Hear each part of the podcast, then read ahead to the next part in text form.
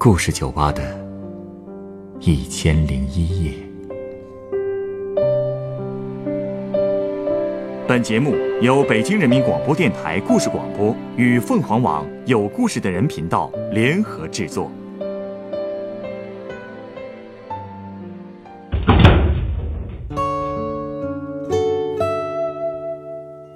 欢迎光临故事酒吧。今天来到酒吧的这位客人，向我回忆了多年前的一次说走就走的西藏之旅。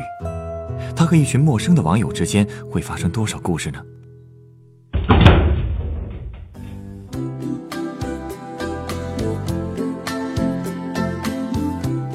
哎，你大门上贴的是过解脱吧？嗯，过解脱？嗯，就是写着一行藏文的那个长条的纸。哦，你说那个呀？啊，那个是一个客人从西藏带回来送我的，说是贴在门口这种人来人往的地方，对大家都有好处。我也不懂，觉得既然没什么坏处，就贴上呗。今天我才知道，这个叫过解脱呀。这样啊，那个人说的没错，贴门上挺好的。信不信都无所谓，就算是一种祝福吧。反正藏民都挺相信的。哎，你好像对西藏那边很了解啊。很多年前去过那边几次，几乎算是把西藏转了个遍吧。这么牛啊！你是不是看不出来？我年轻的时候可是老驴呢。老驴？就是资深驴友啊。哎，不过你说你年轻的时候有点过了啊。你现在也很年轻。哪儿啊？都孩儿他妈了，再有几年我就四十了。哟，真看不出来。会说话。哎，其实说起西藏，最后一次陪我去的旅伴儿，如果能痛快点儿，可能我的老公就是他了。嗯，你的旅伴儿？我和他的关系，到现在也说不清楚。是朋友，也像恋人。可我们却从没谈过恋爱。嗯，在旅行中产生暧昧的关系，好像挺常见的。你们在西藏碰见的？嗯，不是。不过去西藏之前，我们也不认识。那都是六年前了。当时我三十岁，正在深圳工作，还单着。快到春节的时候，我特别不想回老家，因为我知道。只要一回去，必然就是七大姑八大姨天天催着我相亲结婚，所以我就在常去的驴友论坛发了个帖子，问大家谁想跟我去西藏过春节。没想到竟然有不少人回应，我就建了个 QQ 群。我就是在那个群里认识了王小石。王小石，就是那个人。对，当时他在广州，离我也不远。因为大家的时间安排和住的地方不一样。所以最后我们几个决定兵分两路，王小石和一个叫乐乐的女网友坐飞机去拉萨，剩下的人坐火车。他们还帮我抢到了一张从广州到拉萨的火车票，因为是从广州出发嘛，所以出发前一天，王小石就很热心的邀请我去他家住一晚，第二天可以直接上火车，我就答应了。去陌生男性家住啊，你胆子可真够大的。现在想想，好像是有点危险哈。不过那个时候我活得挺洒脱的，天不怕地不怕。而且王小石这个人给我的第一印象也真挺不错的。他去火车站接的我，人长得瘦瘦的，浓眉大眼，很热情，也很有气质。他家的房子装修的很温馨，只不过他和他老婆的婚纱照竟然被很随意的堆在墙角，有点扎眼。他结婚了，结过婚。他说他刚离婚，所以婚纱照还没来得及扔。然后他就给我一样一样的展示他去西藏的装备，就跟个孩子似的。那些装备全都是新的，我这个老驴看的真是自叹不如啊。谁都有当新驴的过程嘛。是啊，后来他就带我去吃饭，他倒是不见外，特别坦荡的跟我聊他和他前妻的事儿。平静的就跟说别人家的八卦似的，我这才知道，他竟然有这么丰富的经历。他比我大三岁，开过公司，当过老板，事业也曾发展的不错。不过刚结婚不久，他就发现他老婆出轨了。原来是这样啊！怪不得他也想去西藏，和网友们一起过节呢。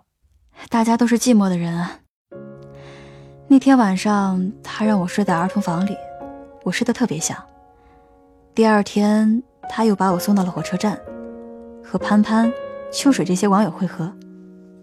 临走的时候，我竟然对他有点舍不得了，所以我当时特别期待赶紧到拉萨，能快点见到他。不过从广州到拉萨坐火车要五十二个小时。其实路上的风景很美。那个叫潘潘的胖男生对我也很照顾，一路上陪我聊天、看电影，分我好吃的。我知道他喜欢我，可是我更喜欢王小石。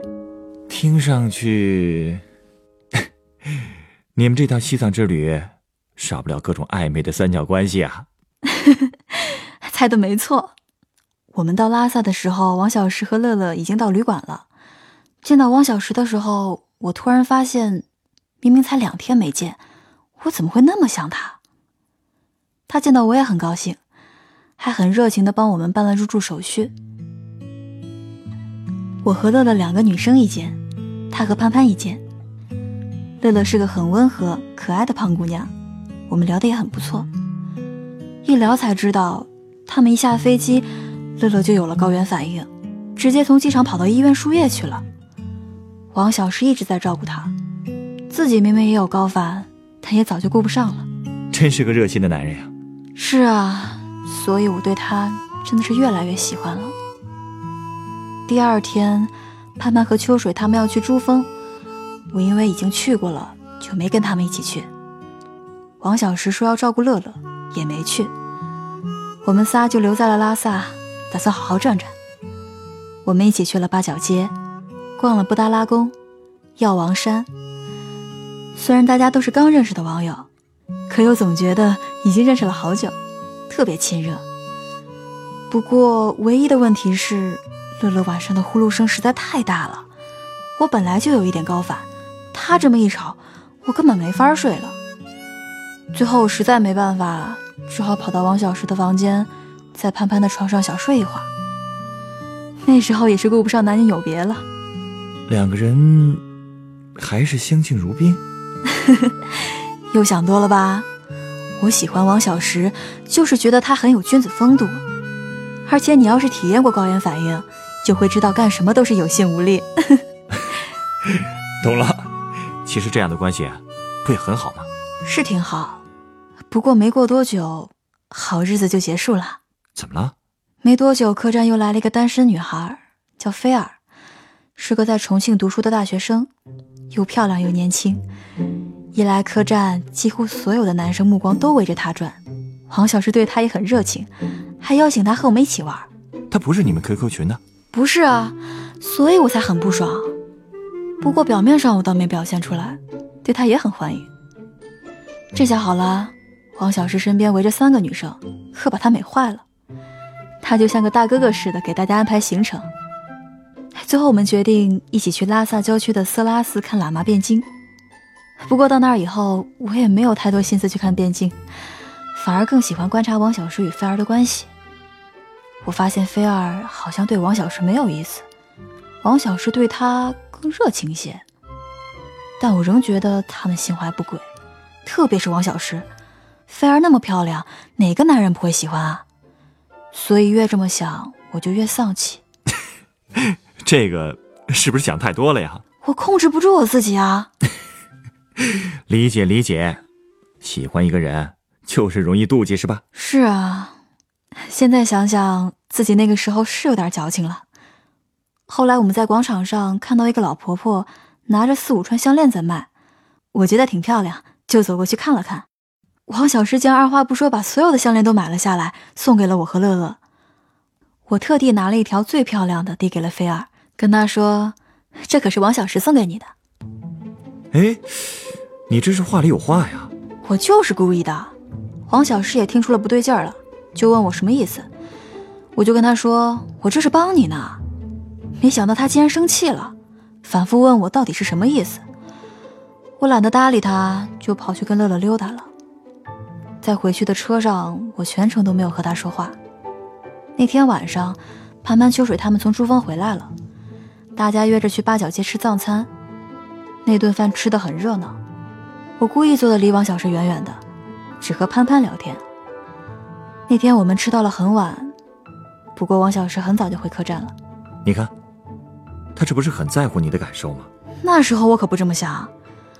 后来我和乐乐去喝咖啡，王小石竟然不停的给我打电话，不过我都给挂断了，可他还是不停的打，我实在受不了了，就接了一个。一听他就是喝多了，冲我大吼大叫，问怎么得罪我了，要这么对他。我当时喝的也有点多，就借着酒劲儿说：“你去找你的菲儿妹妹吧，她多单纯多漂亮啊。”挂了电话我就哭了。当时我真是恨死了这次旅行。明明来西藏又不是来找伤心的，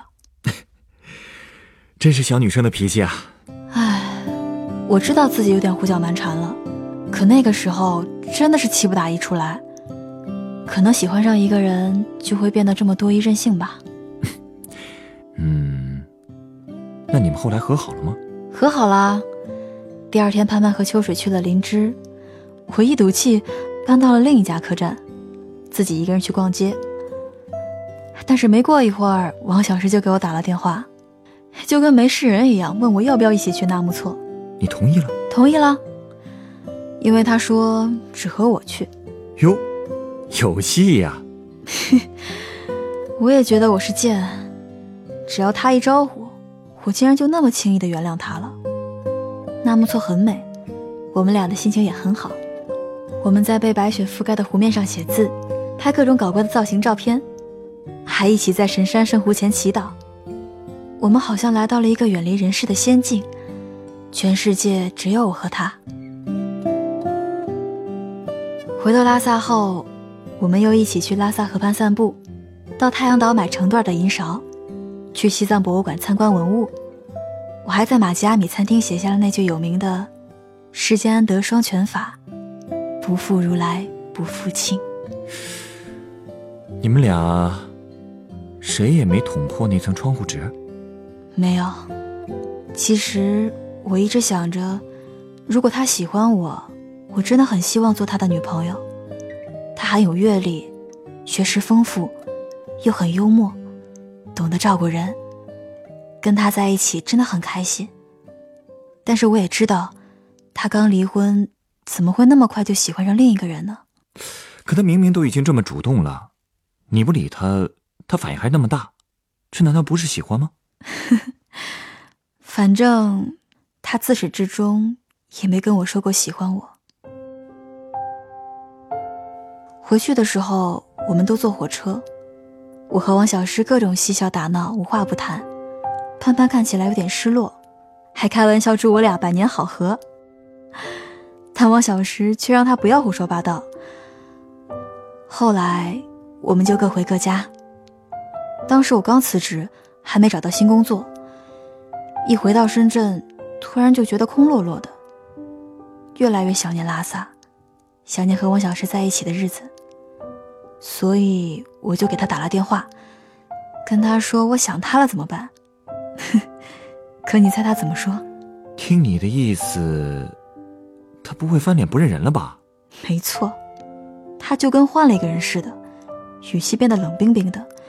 说自己刚离婚，没做好投入另一段感情的准备。就这一句话，害得我在床上哭了好久。这人也太奇怪了呀！其实他也不是想彻底和我绝交，只是说还希望做朋友。行吧，朋友就朋友。后来我很快找了一份工作，但那个工作要去河南出一年的差。我跟他说了以后。他很关心我的工作，对我叮嘱了好多事。我没忍住跟他说了一句：“如果你不让我去，我就不去了。”他怎么说呢？他沉默了很久，然后跟我淡淡的来了一句：“出差挺好的。”意思已经很明白了，不是吗？所以我毅然去了河南。在那边工作很忙，我对他也就没有那么想念了。不过他还是经常给我打电话，一打我就忍不住跟他聊很长时间。虽然我俩吵架的时候，我会跟他说：“你讨厌我就别打电话来了。”可他却说：“我要是讨厌你，怎么会给你打这么多电话？”这人有点不干脆啊。就是，要是喜欢就直说，不喜欢又这么勾着我，到底什么意思啊？可他的理由却是，他辞了工作，卖了房子，未来也不知道会怎么样，所以给不了我什么。其实我想说，我什么都不要，只要你能喜欢我。但我最后还是什么都没说。后来有段时间，客户公司的一个男生开始追我。人挺帅的，对我也很好。我把这事儿跟王小石说了，他竟然生气了，还说祝福我遇到了合适的人。再后来，他的电话越来越少，我们就这么断了联系。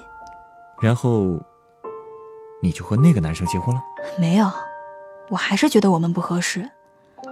等河南的项目结束，我去了西北五省做了一次环线旅行，去看了额济纳的胡杨林。腾格里的沙漠，走过了祁连山，还去了青海湖。最后，我终于放下他了。那年的年底，我闪婚了，很快我们就有了宝宝。我就这么火速的从一个文艺女青年变成了孩他妈。王小石再也没有联系过你？跟你说，前一阵他还加我微信呢。啊？他后悔了？还说呢。他一开始先说自己想写一篇有关西藏的文章，让我帮忙回忆回忆。我说当时高反太厉害，记不清了。他就自己写了几段发给我看，全篇没有一个字提到我，挺好。但很想像我一样成家生子。我跟他说，成家生子也不一定幸福啊。接着他就突然问我，如果你现在没有孩子，我追你，你同意嫁我吗？这个问题有意义吗？是啊，我当时都笑出声来了。我跟他说：“你是在念偶像剧里的台词吗？人生哪有这么多如果啊？”是啊，如果人生真的有那么多如果，还有谁会懂得珍惜呢？这个王小石啊，哎，我突然想到一款鸡尾酒，稍等啊。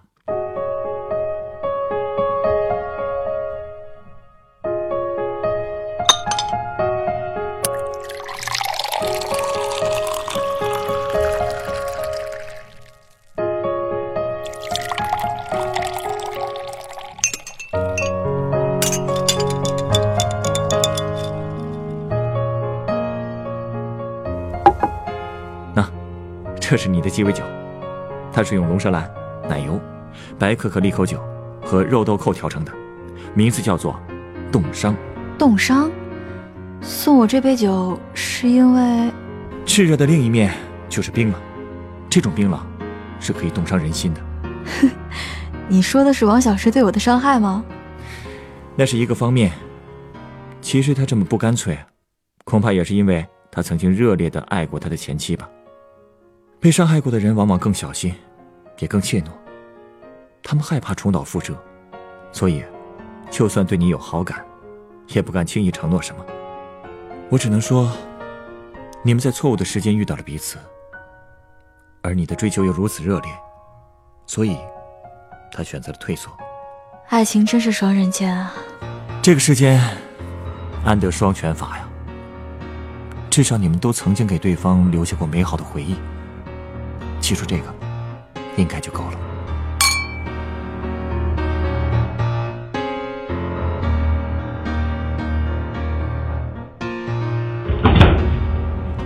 本故事选自凤凰网有故事的人独家签约作品，在西藏你撩了我，回来后却不要我。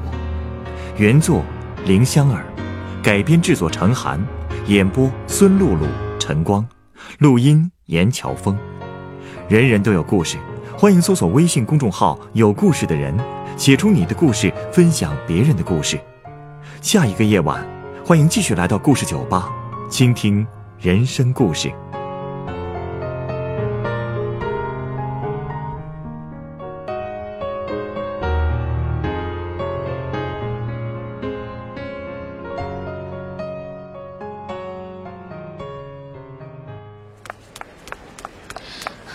请问啊，你知道故事酒吧在哪儿吗？耳熟啊，好像在那边，故事大道九百五十四号。谢谢。故事酒吧，找到了。请问，嗯，这间酒吧什么时候开门？里面是不是有一个喜欢听人讲故事的调酒师？对对对，只要跟他讲一个真实的故事，他还免费送鸡尾酒呢。开门时间应该是晚上九点。烧几杯换礼盒，寄给云朵，一杯酒换你心中的歌。请问，欢迎光临故事酒吧。二零一八年周一至周五晚九点，北京故事广播，FM 九十五点四。让我们一起度过故事酒吧的一千零一夜。